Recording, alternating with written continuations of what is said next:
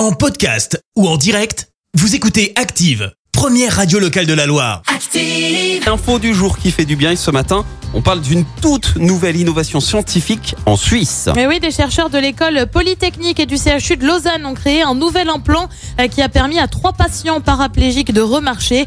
Les patients peuvent désormais parcourir des centaines de mètres grâce à la technique euh, de la stimulation électrique. Concrètement, euh, l'implant est placé directement sur la moelle osseuse et donne accès aux neurones qui contrôlent les muscles comme le ferait naturellement le cerveau. L'un des patients est italien, il s'appelle Michel Roccati. Il peut marcher sur une distance de 500 mètres. Son objectif, pouvoir parcourir un kilomètre complet d'ici cet été. Merci. Vous avez écouté Active Radio, la première radio locale de la Loire. Active.